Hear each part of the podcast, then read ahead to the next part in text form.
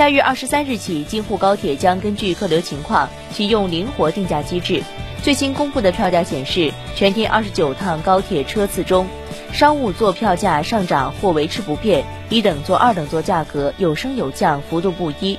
其中，二等座最高上涨四十六元，最多下降五十五元。价格变动主要与行程历时相关。